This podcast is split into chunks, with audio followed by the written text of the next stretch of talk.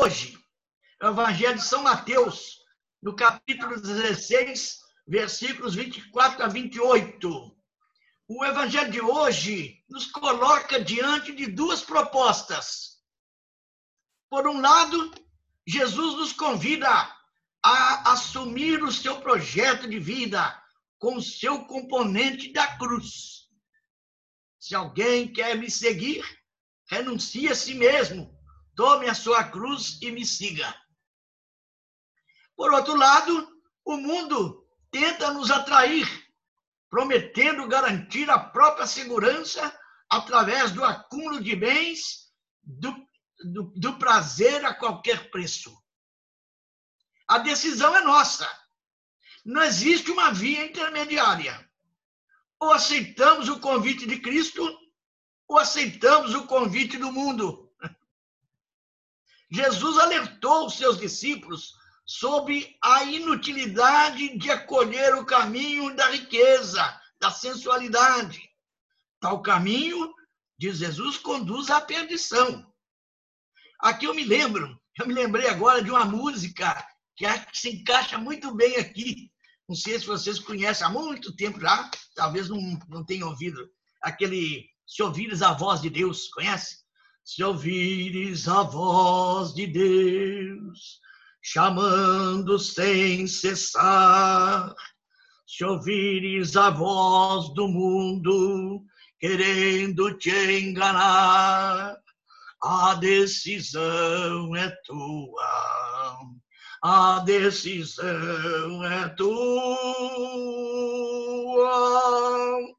São muitos os convidados.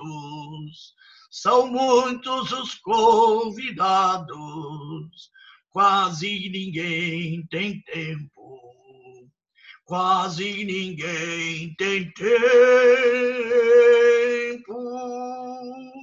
Se ouvires a voz de Deus chamando sem cessar, se ouvires a voz do mundo querendo te enganar. A decisão é tua, a decisão é tua.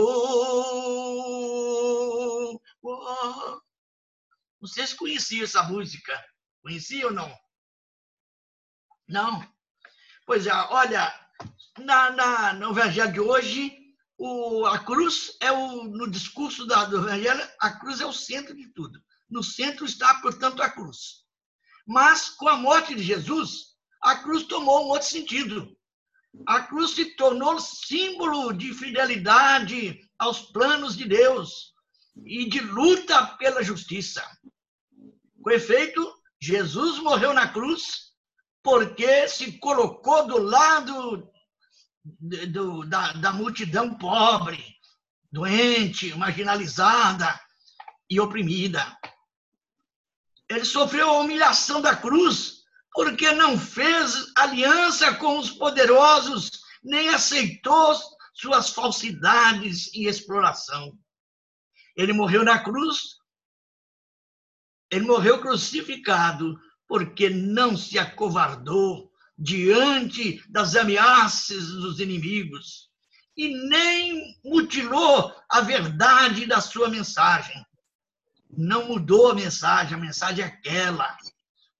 Foi pregado na cruz porque se manteve totalmente fiel à vontade do Pai, com quem vivia em constante comunhão e sintonia. A partir de Jesus, a cruz se tornou sinal de vitória, sinal de salvação, triunfo da verdade e da fidelidade a Deus e a pregação do Evangelho. Todo cristão, então, é convidado a tomar a sua própria cruz e a seguir a Jesus. A oração de hoje. Oremos.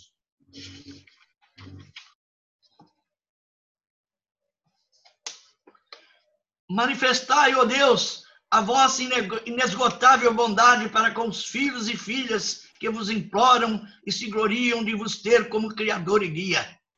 restaurando para eles a vossa criação e conservando-a renovada.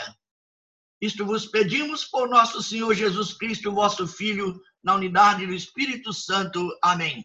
Por intercessão de Nossa Senhora de Fátima, Mãe de Deus e nossa mãe, a bênção de Deus Todo-Poderoso, Pai, Filho e Espírito Santo, desça sobre vós, vossos familiares, e permaneça para sempre. Amém.